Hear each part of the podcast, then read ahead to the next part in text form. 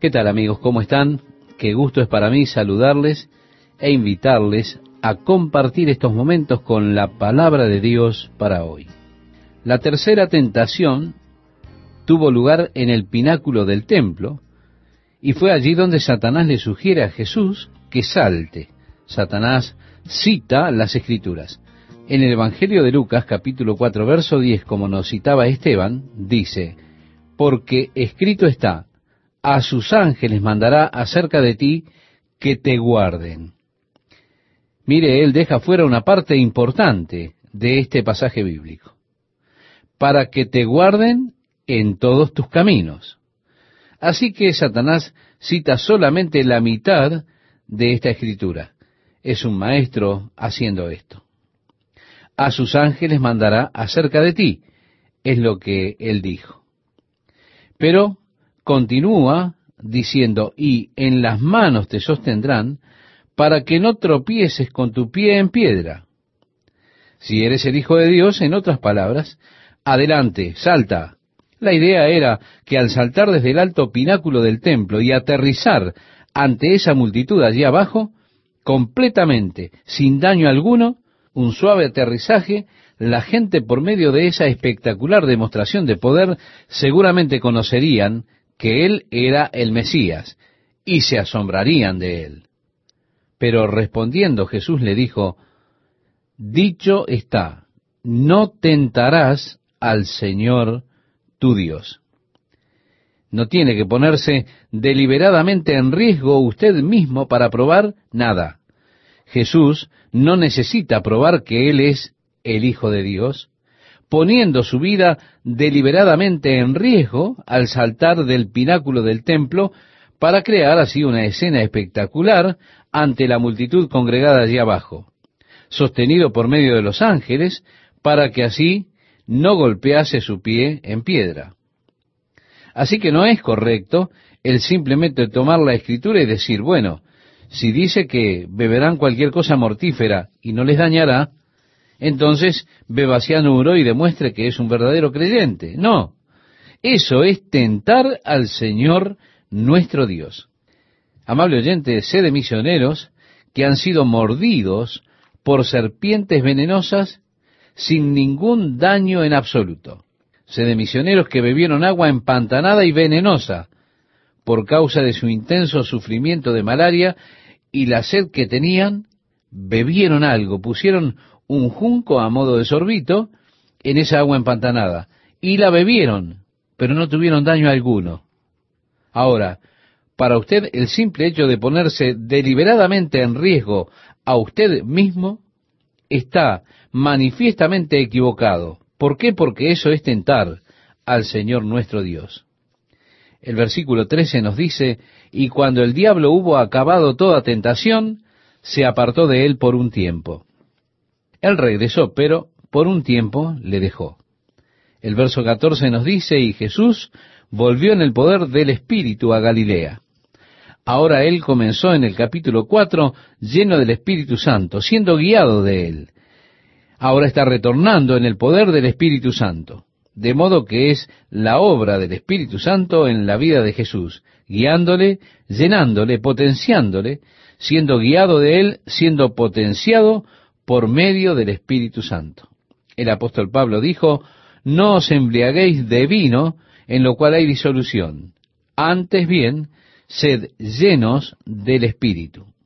Esto lo encontramos, amable oyente, en la carta a los Efesios capítulo 5, verso 18. El mismo apóstol Pablo le decía a los romanos en el capítulo 8, porque todos los que son guiados por el Espíritu de Dios, estos son hijos de Dios.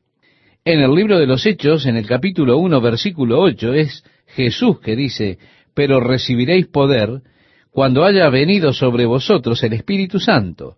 Así que como creyentes tenemos esa misma relación con el Espíritu que Jesús tuvo.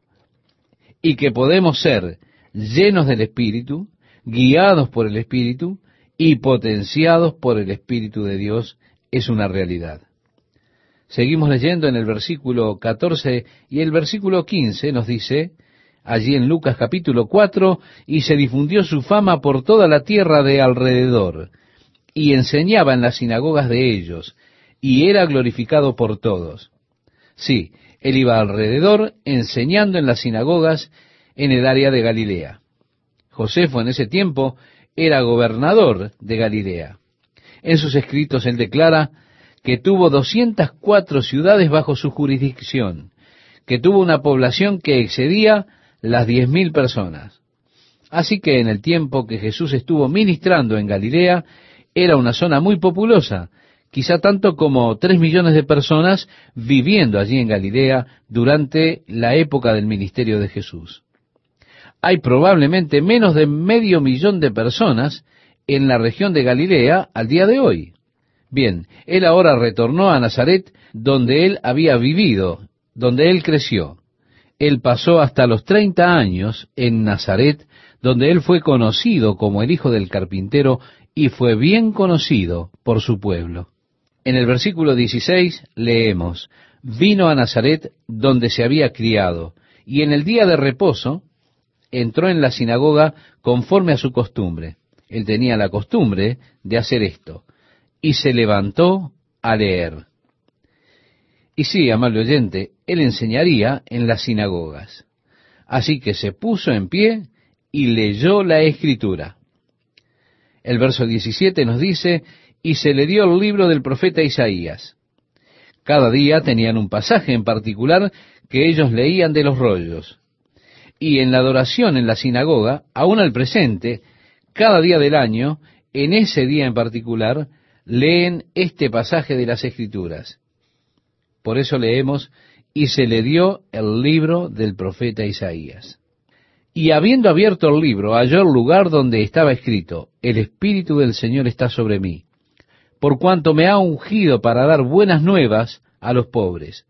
Me ha enviado a sanar a los quebrantados de corazón, a pregonar libertad a los cautivos y vista a los ciegos, a poner en libertad a los oprimidos, a predicar el año agradable del Señor. Y enrollando el libro, lo dio al ministro y se sentó. Y los ojos de todos en la sinagoga estaban fijos en él. Cuando él se sentó, esto es una indicación del hecho de que él iba ahora a enseñar. Los rabís siempre se sentaban cuando enseñaban. De modo que él se paró para leer las escrituras, pero habiéndolas leído, entonces se sentó. Fue significativo para las personas que él fuese ahora a enseñarles las escrituras. Él vio este pasaje en particular de Isaías y leyó el capítulo 61 de ese libro, la profecía acerca del Mesías. Esa que dice, el Espíritu de Jehová, el Señor, está sobre mí, porque me ungió Jehová, me ha enviado a predicar buenas nuevas a los abatidos, a vendar a los quebrantados de corazón, a publicar libertad a los cautivos y a los presos apertura de la cárcel, a proclamar el año de la buena voluntad de Jehová. Este fue el ministerio del Mesías. Pero mire, si usted vuelve a Isaías 61, encontrará que él se detuvo justo en el medio del texto de Isaías 61. Él no completó la escritura del ministerio del Mesías. La razón es que hay dos venidas del Mesías el resto de Isaías 61 pertenece a aquellas cosas que transcurrirán cuando Él venga nuevamente. Las cosas que Él leyó son las que pertenecen a la primera venida. Por tanto, fue extremadamente significativo que Él dijera a predicar el año agradable del Señor y Él cerró el libro. Para mí es interesante comparar el ministerio de Jesús con el ministerio de Juan el Bautista. Con Juan el Bautista no había en realidad evangelio. Simplemente su predicación era arrepiéntanse, generación de víboras. Traigan algo que muestre que están arrepentidos. ¿Quién les enseñó a huir de la ira que vendrá? Haced su camino derecho. Quiero decir, simplemente Juan los reprendía a ellos. No era ese el Evangelio.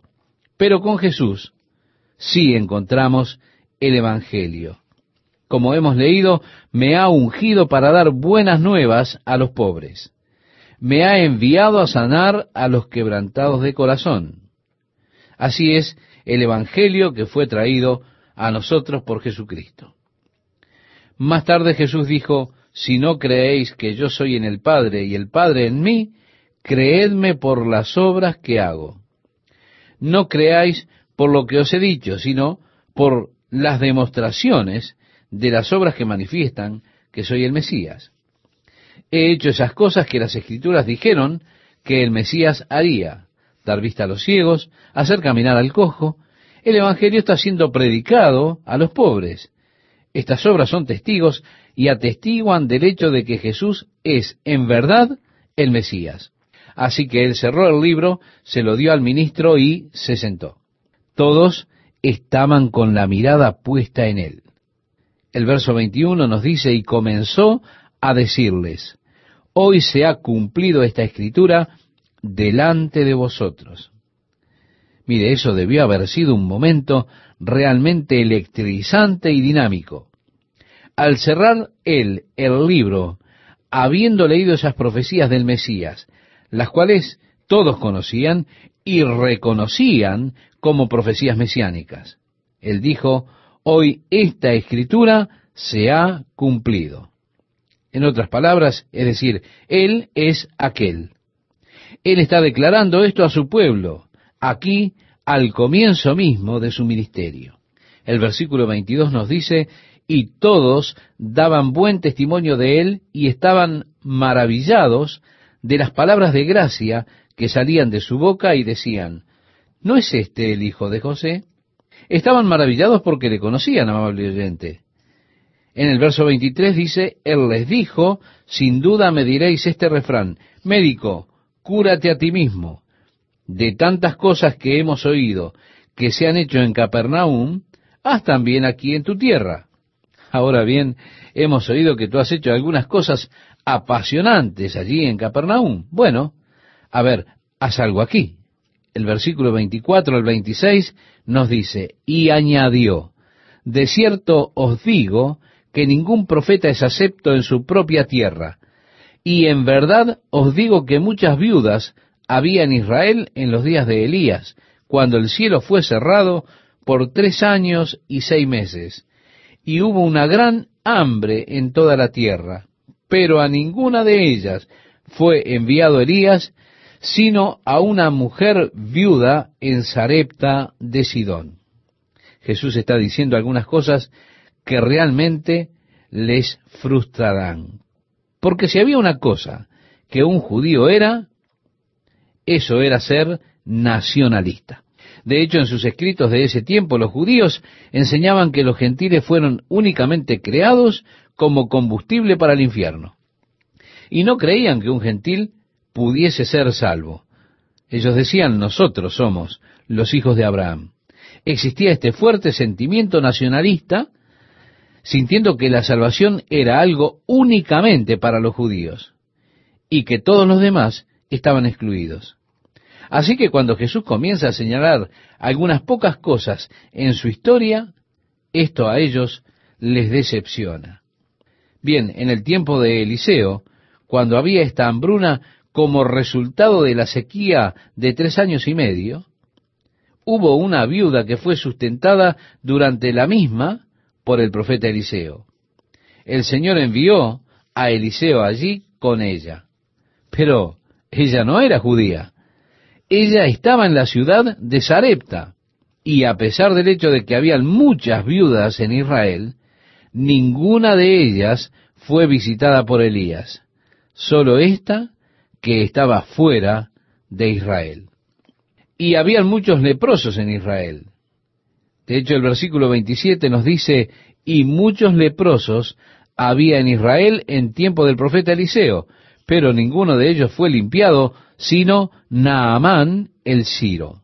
Oh amigo, eso es suficiente para hacerle hervir la sangre a estos judíos. Ellos decían, nosotros somos el pueblo.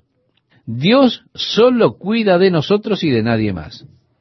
En los versículos 28 y 29 leemos, al oír estas cosas, todos en la sinagoga se llenaron de ira y levantándose, le echaron fuera de la ciudad y le llevaron hasta la cumbre del monte sobre el cual estaba edificada la ciudad de ellos para despeñarle. Iban ellos a tomarle y a despeñarle desde lo alto del barranco. El versículo 30 dice, mas él pasó por en medio de ellos y se fue. Él simplemente desapareció de la vista de ellos. El versículo 31 nos dice, descendió Jesús a Capernaum, ciudad de Galilea, y les enseñaba en los días de reposo, y se admiraban de su doctrina porque su palabra era con autoridad. Bien, nadie hablaba con autoridad en aquellos días. Cualquiera que predicaba decía, el rabí Jalel declara, él dijo esto o él declaró aquello. Pero Jesús no estaba citando a los rabíes, sino que sólo decía, os digo. Habéis oído que fue dicho, mas yo os digo. Él les hablaba con autoridad. Mire, ellos no estaban acostumbrados a eso. Y se admiraban de su doctrina porque, porque su palabra era con autoridad. Se asombraban de la doctrina de él, porque su palabra era con autoridad. El versículo 33 nos dice, estaba en la sinagoga un hombre que tenía un espíritu de demonio inmundo, el cual exclamó a gran voz, diciendo, déjanos, ¿qué tienes con nosotros, Jesús Nazareno? ¿Has venido para destruirnos? Yo te conozco quién eres, el santo de Dios. Sí, los demonios le reconocieron. Y allí en la sinagoga de Capernaum, el endemoniado clama, Ahora vamos a leer el versículo 35, si me acompaña, estimado oyente, si tiene su Biblia allí a la mano, nos dice, y Jesús le reprendió diciendo, cállate y sal de él. Entonces el demonio, derribándole en medio de ellos, salió de él y no le hizo daño alguno. Y estaban todos maravillados y hablaban unos a otros diciendo, ¿Qué palabra es esta que con autoridad y poder manda a los espíritus inmundos y salen? En aquellos días tenían ritos de exorcismo. Era una larga rutina y palabrería para exorcizar los espíritus inmundos. Y era en verdad una tarea ardua. Pero aquí Jesús simplemente está hablándole a ellos y les ordena, y ellos salen. Fuera, ellos dicen, oye, espera un minuto, ¿qué está sucediendo aquí? ¿Qué clase de palabra y autoridad es esta que él puede simplemente hablarles a los demonios y ellos son obedientes a él?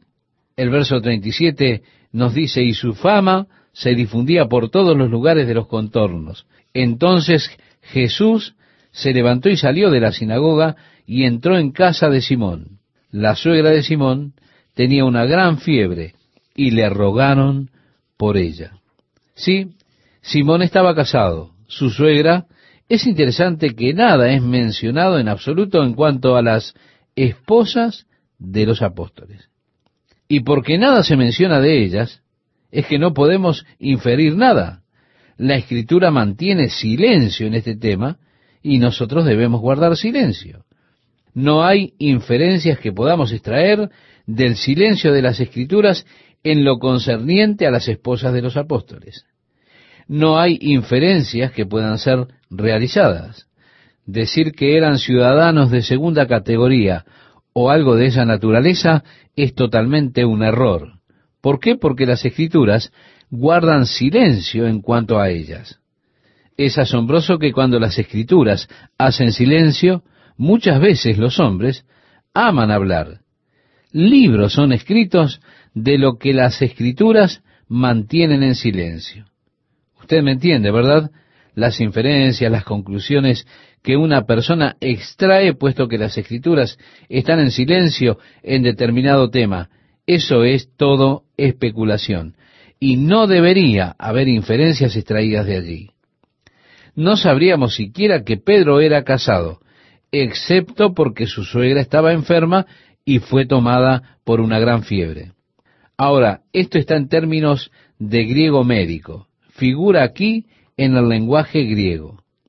Y ellos vinieron a Jesús para que le ayudase. El versículo 39 dice, e inclinándose hacia ella, reprendió a la fiebre, y la fiebre la dejó. Y levantándose ella al instante, les servía. Lo que las madres tienen tendencia a hacer, ir y arreglar algo para ellos. Seguimos leyendo, estimado oyente, nos dice así la palabra de Dios. Al ponerse el sol, todos los que tenían enfermos de diversas enfermedades los traían a él, y él poniendo las manos sobre cada uno de ellos, los sanaba. También salían demonios de muchos, dando voces y diciendo, tú eres el Hijo de Dios. Pero él los reprendía y no les dejaba hablar, porque sabían que él era el Cristo. Cuando ya era de día, salió y se fue a un lugar desierto, y la gente le buscaba, y llegando a donde estaba, le detenían para que no se fuera de ellos. Pero él les dijo, es necesario que también a otras ciudades anuncie el Evangelio del reino de Dios, porque para esto he sido enviado. Y predicaba en las sinagogas de Galilea. Ahora, si habían 204 ciudades con poblaciones de más de 10.000 personas, tomaría un buen tiempo el ir por todas estas comunidades de gran tamaño, 204 de ellas, para predicar en las sinagogas a través de toda el área de Galilea. ¿Cómo están amigas y amigos de la palabra de Dios para hoy? Es un placer para mí saludarles y compartir estos próximos momentos con el estudio de la palabra de Dios. La popularidad del ministerio de Jesús iba creciendo. La palabra era propagada alrededor junto con los milagros que él iba realizando. Y ahora donde sea que él va, las personas comienzan a empujar porque querían acercarse a Jesús. Mire, se le hacía difícil viajar a Jesús, andar por allí, debido a que las multitudes, de acuerdo al Evangelio de Lucas, en ese momento se agolpaban alrededor de él a donde fuera que él iba. Por eso aquí en el Evangelio de Lucas nos dice, aconteció que estando Jesús junto al lago de Genezaret, el gentío se agolpaba sobre él para oír la palabra de Dios. Esto para mí siempre es una situación realmente muy emocionante cuando las personas se agolpan para oír la palabra de Dios. Cuando esto se vuelve una prioridad en la vida de las personas, oír la palabra de Dios. Ellos se agolpaban para oír, pero, nos dice el versículo 1, estando Jesús junto al lago de Genezaret, también conocido como el mar de Tiberías o como el mar de Galilea. Y cuando usted habla acerca del mar, de alguna forma en la mente usted tiene una visión de agua salada, pero el lago de Genezaret es para mí más que un lago o un mar. No es agua salada, sino que es agua fresca, agua potable, y todavía es conocido como mar de Galilea o lago de Genezaret. Desde el verso 2 nos dice Lucas, y vio dos barcas que estaban cerca de la orilla del lago, y los pescadores habiendo descendido de ellas, lavaban sus redes. Y entrando en una de aquellas barcas, la cual era de Simón, le rogó que la apartase de tierra un poco, y sentándose, enseñaba desde la barca a la multitud. Esto lo hacía, estimado oyente, de forma de escapar un poco a la multitud que lo estaba empujando. Él utilizó la barca de Simón, entró en ella, y dijo, aléjate un poco de la orilla, de manera que él así podía enseñar a las personas sin que ellos lo empujaran tanto, y para que él no perdiera de vista a los que estaban más atrás. Aquí en el área de Capernaum hay una especie de desnivel donde el mar de Galilea baja, donde se pueden ver los bancos de arena, así que retirando la barca solo un poco de la orilla, esto se vuelve casi como un anfiteatro lo cual hace muy resonante la voz para enseñar a las multitudes, aquellas que se agolpaban para escuchar la palabra de Dios. El versículo 4 dice, cuando terminó de hablar, dijo a Simón, boga mar adentro y echad vuestras redes para pescar. Respondiendo Simón le dijo, Maestro, toda la noche hemos estado trabajando y nada hemos pescado. Mas en tu palabra echaré la red. Simón de alguna manera está objetando la orden de una forma muy educada, como diciéndole, Señor, yo soy el pescador. Yo sé cómo pescar y sé cuándo es el momento para pescar. Sé que este no es el momento. Cuando el día se pone más caluroso, los peces van hacia áreas más profundas del lago. Y estas redes no eran para aguas profundas, eran más bien para la superficie. Tenían flotadores en la parte superior y bueno, además ya todo estaba guardado. Habían estado pescando toda la noche sin pescar nada. Así que Pedro asume que simplemente no era el momento de pescar. Pero dijo, mas en tu palabra echaré la red. Esto es realmente interesante para mí, porque aquí encontramos a los hombres trabajando toda la noche sin resultados. De repente Jesús les manda a trabajar en el mismo lugar y tienen resultados extraordinarios. Para mí esto marca el contraste que generalmente existe entre esos esfuerzos que hacemos por nosotros mismos y aquellos esfuerzos que son dirigidos por el Señor. Yo pienso en todo el tiempo, la energía, el dinero que se gasta cuando los esfuerzos son inspirados por el hombre.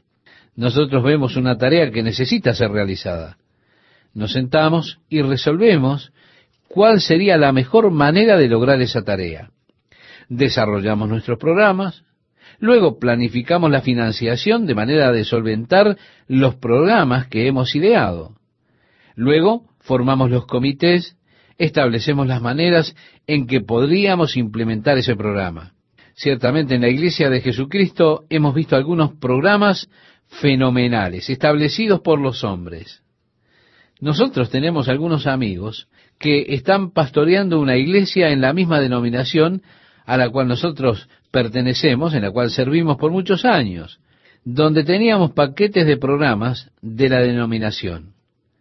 Muy convenientes pues usted ni siquiera tenía que pensar en ellos. Ellos pensaban los programas por usted. Todo lo que usted debía hacer era armar su comité e inaugurarlo. Por supuesto, cada año usted obtenía dos de esos programas. Teníamos el programa de primavera, luego teníamos un programa de verano. Ellos tenían todo calculado.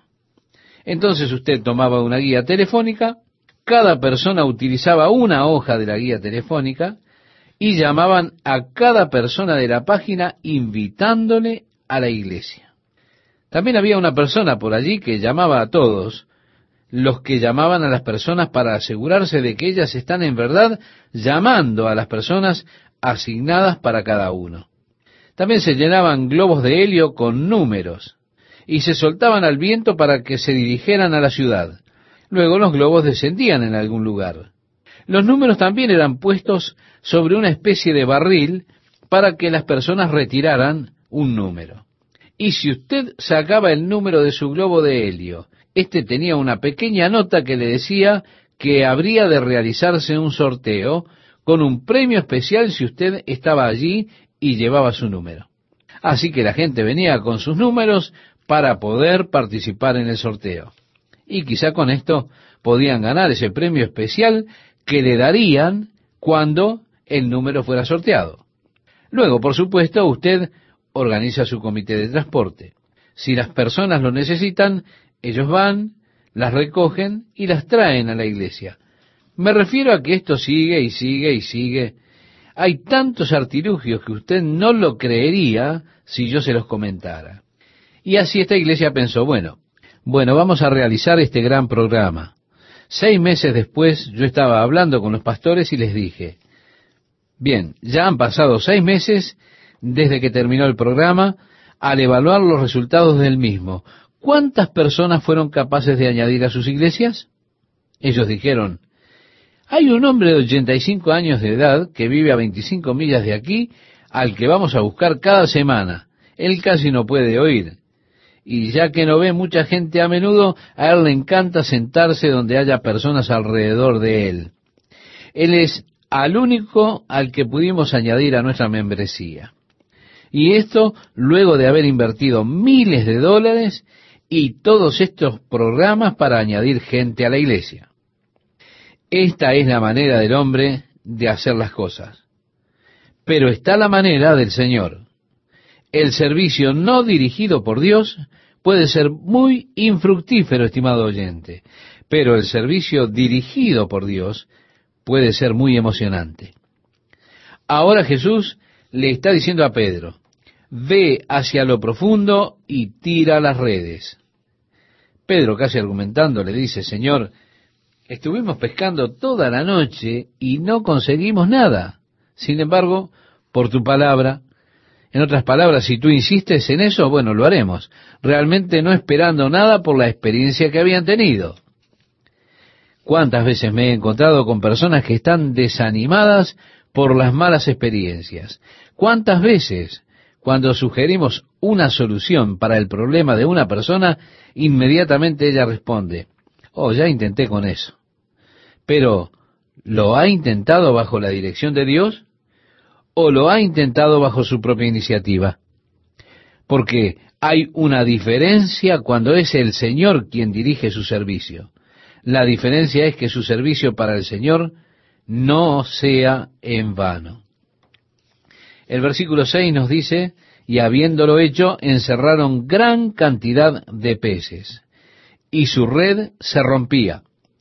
Entonces hicieron señas a los compañeros que estaban en la otra barca para que viniesen a ayudarles, y vinieron y llenaron ambas barcas de tal manera que se hundían.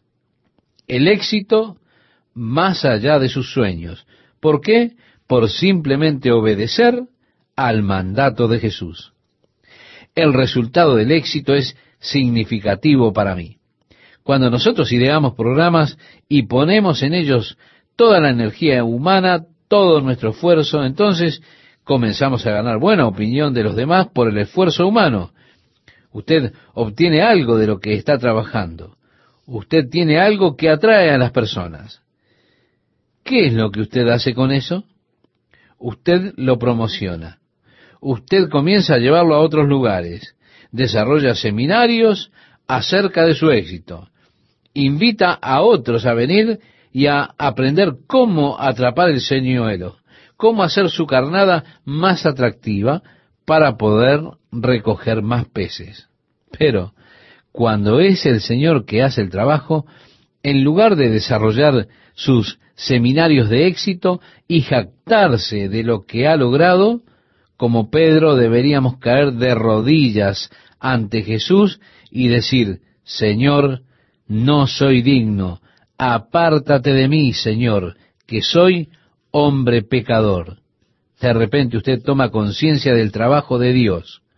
Usted toma conciencia del poder y de la presencia de Dios. Eso es siempre una experiencia que nos humilla. Ningún hombre que haya estado de pie en presencia de Dios puede mantenerse orgulloso. Estar en la presencia de Dios, consciente de la presencia del Señor, siempre es una experiencia que nos humilla. Bien, amable oyente, si se anima a acompañarme con la Biblia abierta allí donde la tiene, en Lucas capítulo 5, vamos a leer juntos desde el versículo 8 al versículo 11. Viendo esto, Simón Pedro cayó de rodillas ante Jesús diciendo, Apártate de mí, Señor, porque soy hombre pecador. Porque por la pesca que habían hecho, el temor se había apoderado de él y de todos los que estaban con él, y asimismo de Jacobo y Juan, hijos de Zebedeo, que eran compañeros de Simón. Pero Jesús dijo a Simón, no temas, desde ahora serás pescador de hombres. Y cuando trajeron a tierra las barcas, dejándolo todo, le siguieron el Señor los llevó a la cima, al máximo éxito en sus profesiones, y luego los llamó a que dejaran todo y le siguieran. sus pequeñas barcas yendo a la orilla con sobrepeso por la carga de peces, el sueño de todo pescador galileo. Y a partir de ese punto de éxito, el Señor les dice, desde ahora serán pescadores de hombres. Y ellos dejaron todo para seguir a Jesús. Mire, amable oyente, en los otros evangelios no se nos da el trasfondo del llamado de Pedro y de Juan. Y aparece en los otros evangelios que Jesús estaba caminando junto al mar de Galilea y vio unos pescadores remendando sus redes y dijo, ven, toma tu cruz y sígueme. O, ven, deja tus redes y sígueme. Y ellos dejaron sus redes y siguieron a Jesús sin siquiera conocerlo o haberlo visto.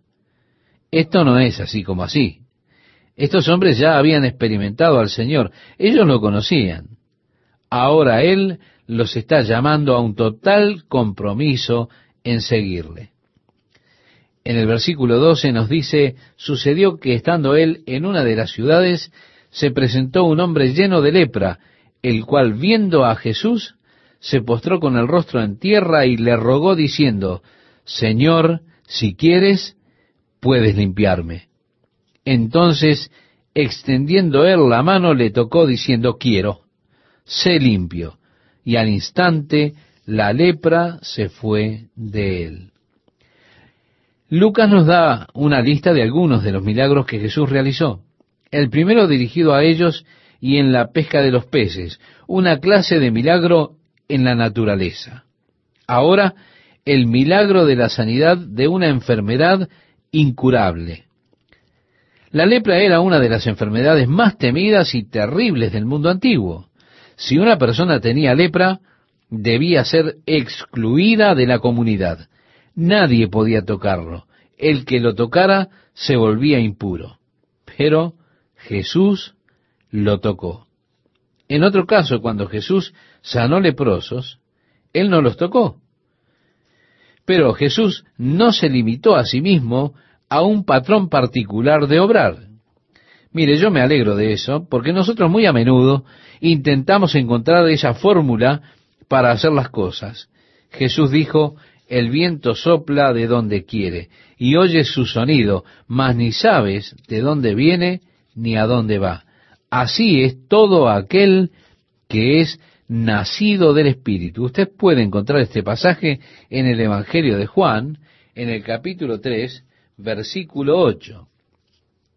Sí, amable oyente, Dios no se limita a nuestros patrones establecidos, a nuestros métodos, a nuestros caminos. En el seminario tenemos una clase de metodología. Como siempre, el hombre busca desarrollar métodos o aprender los métodos que Dios utiliza para obrar. Pero lo interesante es que Dios no obra a través de ningún método en particular. Hay diversidad de dones, diversidad de operaciones, dice la Biblia. Aún así, es el mismo Señor. Así que hay diferentes dones, pero incluso con el mismo don, hay diferentes maneras por las cuales ese don opera individualmente. El Espíritu Santo le da a cada hombre individualmente como Él quiere. Así que Él siempre mantiene el control del método y del trabajo que debe realizarse. Lo único que yo puedo hacer es ser un instrumento a través del cual Dios haga su trabajo. Mire, aquí encontramos a Jesús tocando al hombre. Lo interesante es, Señor, si quieres, puedes limpiarme. Muy a menudo cuando oramos decimos, Señor, si es tu voluntad. Y no estoy criticando esto, amable oyente. Siento que deberíamos hacerlo. Lo digamos o no, es un hecho subyacente en cada oración que hago a Dios. Yo no quiero que se haga mi voluntad por encima de la voluntad de Dios. Yo no oro diciendo, Dios, Vamos a dejar tu voluntad de lado porque esto es lo que yo quiero hacer. El propósito de la oración no es establecer mi voluntad, a menos que mi voluntad haya sido moldeada y conformada a la voluntad de Dios. Siempre el propósito de la oración, la verdad de la oración, es la voluntad de Dios, el cumplimiento de la voluntad de Dios aquí en la tierra. Necesitamos recordar esto. Jesús dijo, mas no lo que yo quiero, sino lo que tú. Esto lo hemos leído ya en el Evangelio de Marcos, en el capítulo 14, versículo 36. Y esto fue al final de la oración. Luego de haber ofrecido su petición, entonces él hizo esta declaración.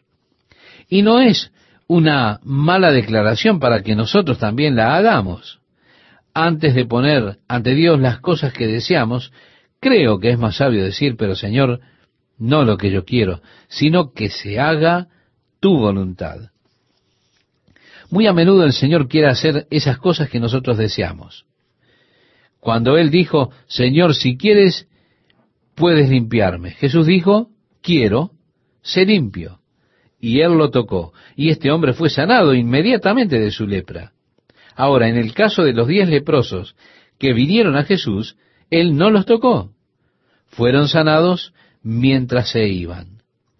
En el caso de este hombre, Él fue sanado inmediatamente. ¿Vemos? Nuevamente diversidad de operaciones. Él no trabaja siempre de la misma manera. El problema que habría si él hubiera trabajado siempre de la misma manera es que si no me sucede a mí de la manera en que le sucedió a usted, entonces yo podría pensar, Dios no está haciendo nada por mí. Así que Dios tiene diversos caminos para que cuando yo le relate a usted lo que Dios ha hecho en mi vida, usted no se deje llevar por la experiencia que yo tuve con Dios, sino que usted tenga, usted busque su propia experiencia personal. Dios no es metódico en su trabajo en nuestras vidas. Tal vez Él obre en usted de forma totalmente diferente y su reacción a la obra de Dios tal vez sea totalmente distinta a la mía. Las reuniones de testimonio créame, son muy valiosas. Pero siempre hay un problema con este tipo de encuentros, porque a través de las reuniones de testimonios, muchas veces buscamos tener una experiencia similar a la de otro. El énfasis en estas reuniones parece ser siempre basado en las experiencias. Oh, así es como yo lo experimenté. Esto es lo que Dios ha hecho por mí y luego comienzo a pensar, Dios no lo hizo de esa manera conmigo. Debe andar algo mal conmigo, porque yo no sentí eso, yo no vi esas luces, yo no sentí ese hormigueo en mi espalda. Creo que tal vez no tuve eso porque no tuve esa experiencia como la tuvo la otra persona. Así que Dios obra en maneras variadas. Por eso, estimado oyente, no intentemos que Dios se adapte a nuestros métodos. ¿Qué tal amigas, amigos? ¿Cómo están?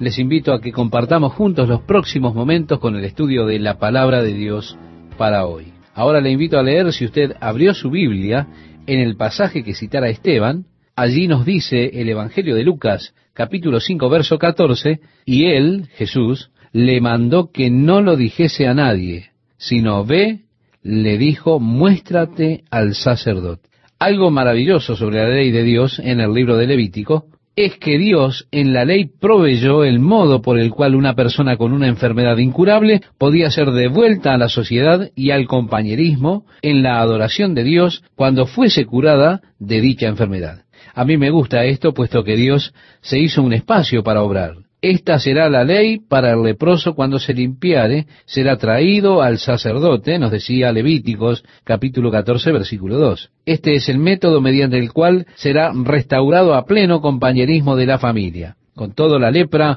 es incurable. Mire, estimado oyente, aún al presente es incurable. Puede ser detenida, puede estar en un estado controlado en lo que llaman la enfermedad de Hansen, pero con todo se mantiene incurable. Era incurable en ese entonces. Y con todo, Dios hizo provisión para que él pudiese trabajar soberanamente aún en situaciones incurables. Dios, reitero, siempre se deja lugar para poner en marcha sus más altas leyes que sobrepasan a las leyes naturales que conocemos. Así que Jesús dijo, sigue la ley, muéstrate al sacerdote. Por supuesto, el sacerdote examinaría a esta persona, no vería la carne blanca, sino que vería el área en donde estuvo la lepra y vería que la carne estaría nuevamente rosada. Así le dejaría en la casa donde tendría que estar por siete días. Luego volvería y se mostraría nuevamente al sacerdote. Entonces él lo examinaría, no encontraría nada, y luego la persona traería dos palomas. Una sería matada, la sangre esparcida con agua en un tazón grande, y la segunda paloma sería tomada, sería sumergida en la sangre, y sería dejada libre. La segunda paloma volaría con el agua sangrienta escurriéndose de sus alas, y al despegar sería un símbolo de que la enfermedad ha sido tomada del hombre, y él ahora está en plena restauración a la comunidad. ¿Puede imaginar las emociones que un leproso habrá tenido cuando vio la paloma volar y de repente se da cuenta de que estaba restaurado nuevamente a pleno a la sociedad? Él estaba desesperanzadamente apartado. ¿Debido a qué? Debido a esta enfermedad que es realmente asquerosa e incurable. Con todo, él siempre sabría que Dios había obrado aquello. Así que Jesús le dijo, ve, haz lo que la ley te dice que hagas, muéstrate al sacerdote. Pero Jesús no pudo esconderse. Más y más personas estaban oyendo de los milagros que él realizaba. Las multitudes venían y se agolpaban sobre él.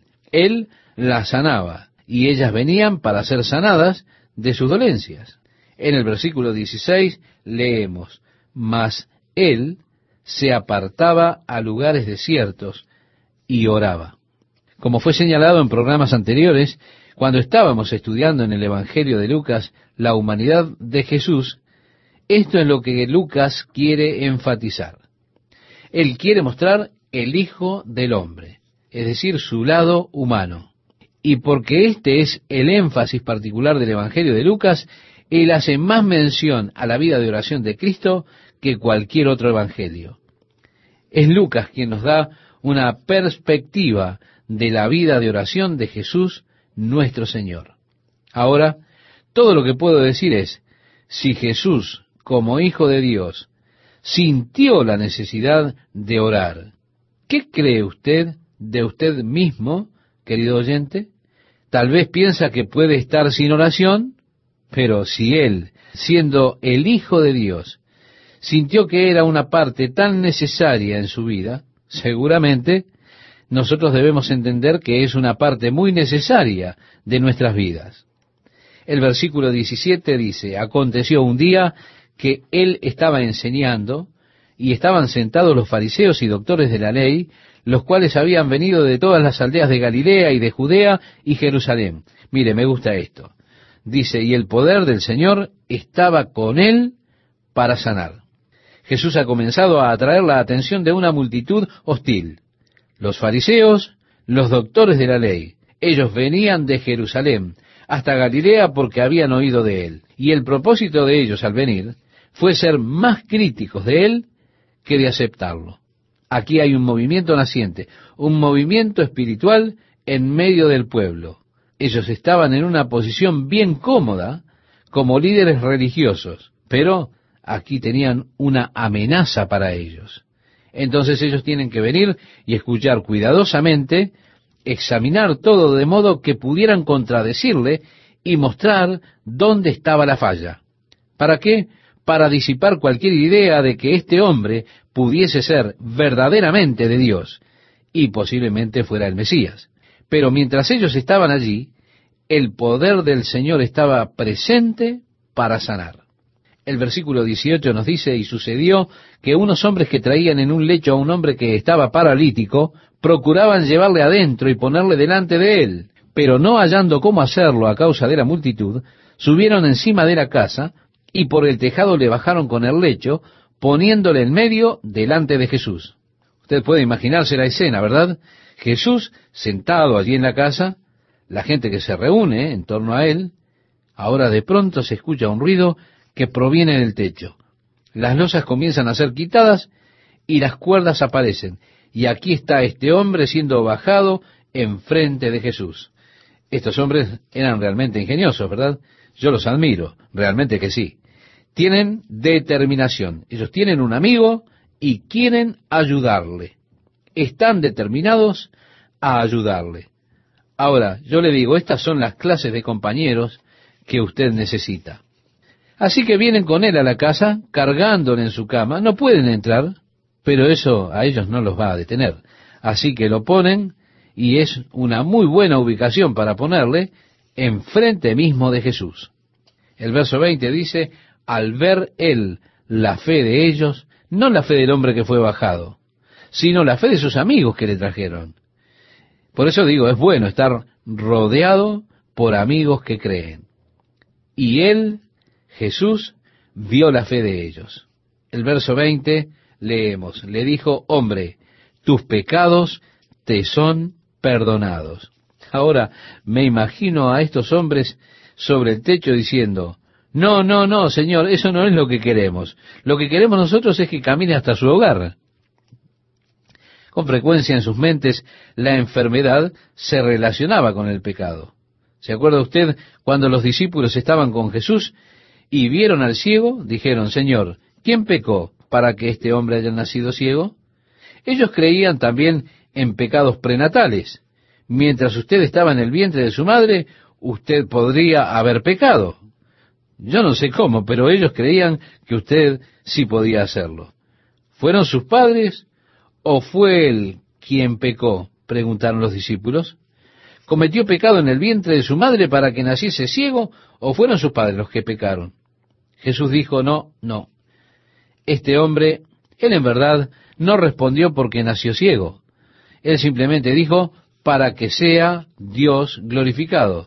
Tengo que hacer las obras de Dios mientras estoy con vosotros. Él sanó al hombre. Él nunca les dijo por qué es que había nacido ciego. La gente malinterpretó este dicho.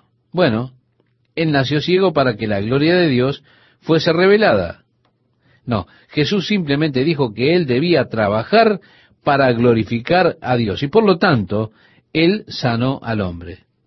Él nunca respondió la pregunta, excepto que afirmó que ni él ni sus padres habían pecado. Él afirmó que no fueron sus pecados. Pero ellos con frecuencia asociaban la enfermedad al pecado. Y nosotros no nos hemos divorciado de ello completamente aún. Es trágico que cuando vemos a una persona que está sufriendo, digamos, y debes haber hecho algo verdaderamente mal. Mire, estábamos pastoreando una iglesia en Tucson, años atrás, uno de los hermanos en la iglesia se paró y dijo, por favor, ¿podrían orar por mi esposa esta noche? Que Dios le ayude a confesar cualquier pecado que ella haya cometido. Ha estado enferma por más de un mes. Así que esa idea de que de algún modo la enfermedad está relacionada al pecado, no está completamente divorciada de las mentes de las personas al día de hoy. Pero mire, esto es extremadamente equivocado y cruel decirle a alguien, bueno, si tuviese la suficiente fe, todo estaría bien. Estuve hablando con Johnny Erickson y ella estaba hablando de que una de las cosas más difíciles en cuanto a su condición es que hay muchas personas que piensan que tienen una unción especial para que ella se sane. Esos evangelistas o lo que sea que han venido y ponen sus manos sobre ella y luego dicen, y ahora levántate. Bueno, después de un tiempo dicen, si solo tuvieses la suficiente fe, podrías salir de esa silla de ruedas. Y ese es uno de los problemas más difíciles que ella enfrenta con su condición. Esto es realmente cruel. Le causa una gran incomodidad. Ya está ella en una situación difícil y eso lo único que hace es incrementar sus penurias, haciéndole sentir a una persona culpable porque está en la condición en que está. Puesto que seguramente ha hecho algo malo porque no tiene la suficiente fe como para cambiar esa condición. Mire, algunas de las más grandes personas santas de Dios han tenido grandes dolencias físicas. Y de hecho, fue la dolencia física que creó ese profundo carácter y esa profundidad en su caminar y en su relación con el Señor. Jesús tuvo cuidado de las cosas más importantes primero. Usted me entiende, ¿verdad? Es más importante que sus pecados sean perdonados a que usted sea sanado. Es mejor entrar al cielo mutilado que irse entero al infierno.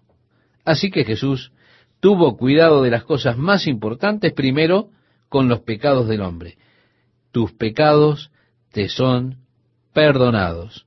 Por supuesto, él estaba en conocimiento de que los fariseos y demás estaban allí escuchándole y observándole. Él los estaba metiendo en una trampa. ¿Qué quiero decir? Quiero decir que él estaba buscando un gran estallido y lo tuvo. Deliberadamente estaba poniéndoles el cebo. Él sabía bien cuál sería la respuesta de ellos. Pero se anticipó a esta, pues él había estado creando la situación deliberadamente. El verso 21 nos dice, entonces los escribas y los fariseos comenzaron a cavilar diciendo, ¿quién es este que habla blasfemias? ¿Quién puede perdonar pecados sino solo Dios? Ahora bien, ellos tenían razón en sus suposiciones. Solamente Dios puede perdonar los pecados. Pero Jesús quería que ellos hicieran esa presuposición. Estaban cayendo justo en la trampa que le había tendido el Señor. Estaban equivocados en pensar que Jesús hablaba blasfemias. Lo que Jesús de hecho estaba demostrándoles era que Él era Dios. Así que al decir tus pecados te son perdonados, Él está ejerciendo su divina prerrogativa de perdonar pecados, sabiendo que únicamente Dios es quien puede perdonar los pecados. El rey David le dijo a Dios, Señor, contra ti, contra ti solo he pecado y he hecho este gran pecado ante tus ojos. Esto lo leemos en el Salmo 51, versículo 4. Por lo tanto, si pecares en contra de Dios, eso quiere decir que solamente Dios puede perdonar los pecados. Jesús estaba deliberadamente buscando tener su respuesta y reacción y la tuvo, y luego Él los atrapó. En el verso 22 leemos, Jesús entonces, conociendo los pensamientos de ellos, respondiendo les dijo, ¿qué caviláis en vuestros corazones? ¿Qué es más fácil decir, tus pecados te son perdonados? o decir, levántate y anda?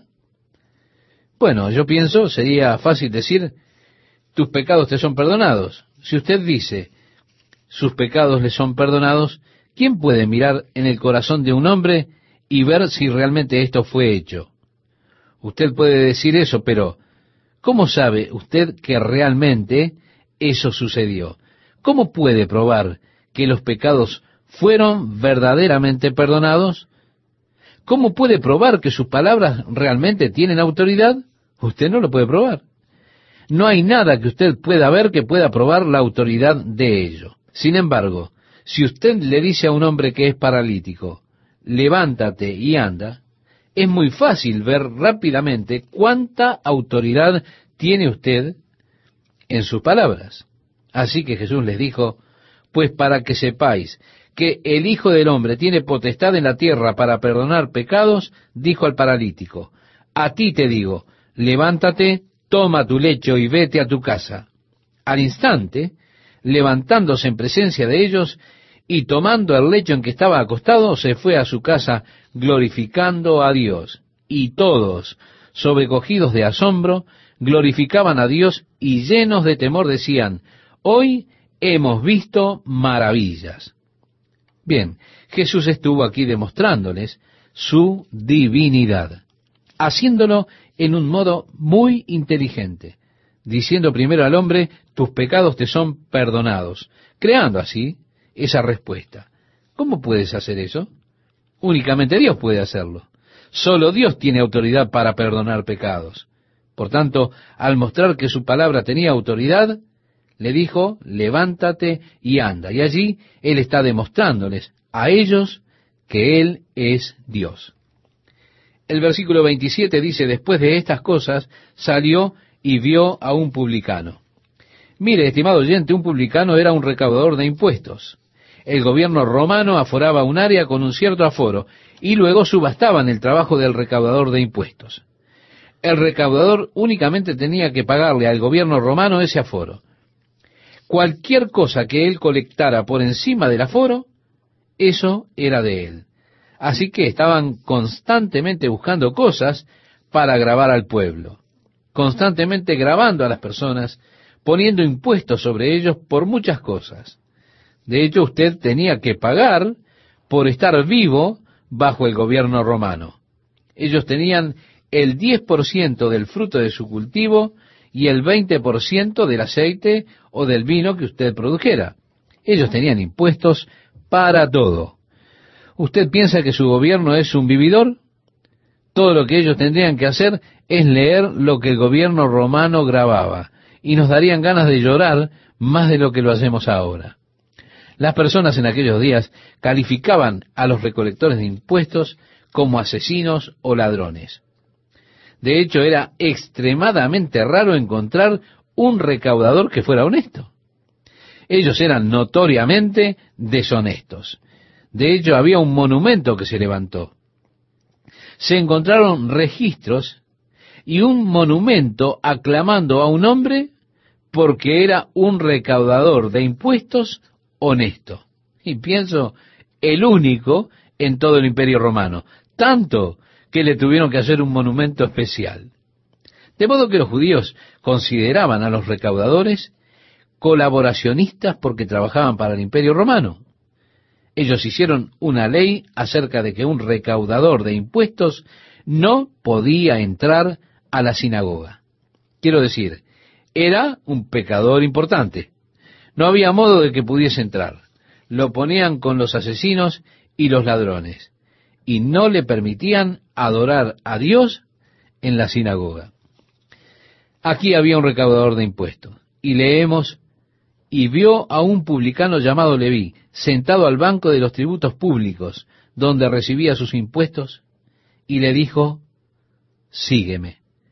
Y dejándolo todo, se levantó y le siguió. Y Leví le hizo gran banquete en su casa, por supuesto podía pagarlo, y había mucha compañía de publicanos y de otros que estaban a la mesa con ellos. Él invitó a todos los recaudadores de impuestos. Esos eran sus amigos, los invitó a venir a escuchar a Jesús. Todos los publicanos, Él los invitó a venir, y Jesús se sentó con ellos.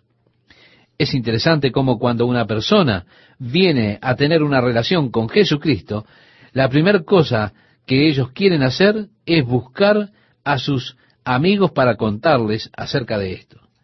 Los únicos que se asociarían, que serían amigos de un recaudador, serían otros recaudadores.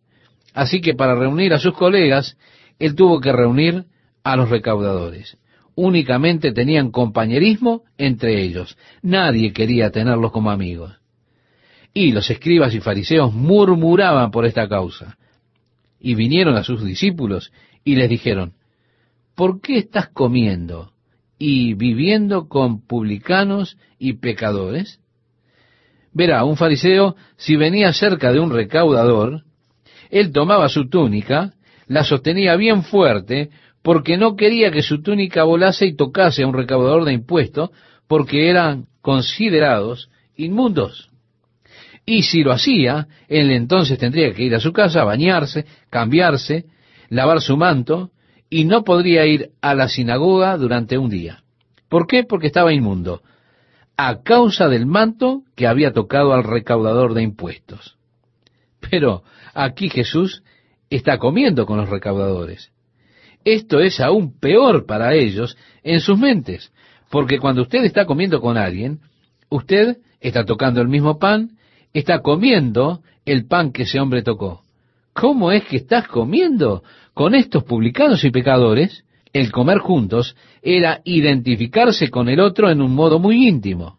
Y así para finalizar, amables oyentes, amigas, amigos, vamos a leer los versículos 30 al 32 del capítulo 5 de Lucas para culminar con esta primera parte. Y los escribas y los fariseos murmuraban, trajeron sus quejas, contra los discípulos diciendo, ¿por qué coméis y bebéis con publicanos y pecadores? Respondiendo Jesús les dijo, los que están sanos no tienen necesidad de médico, sino los enfermos. No he venido a llamar justos, sino a pecadores al arrepentimiento.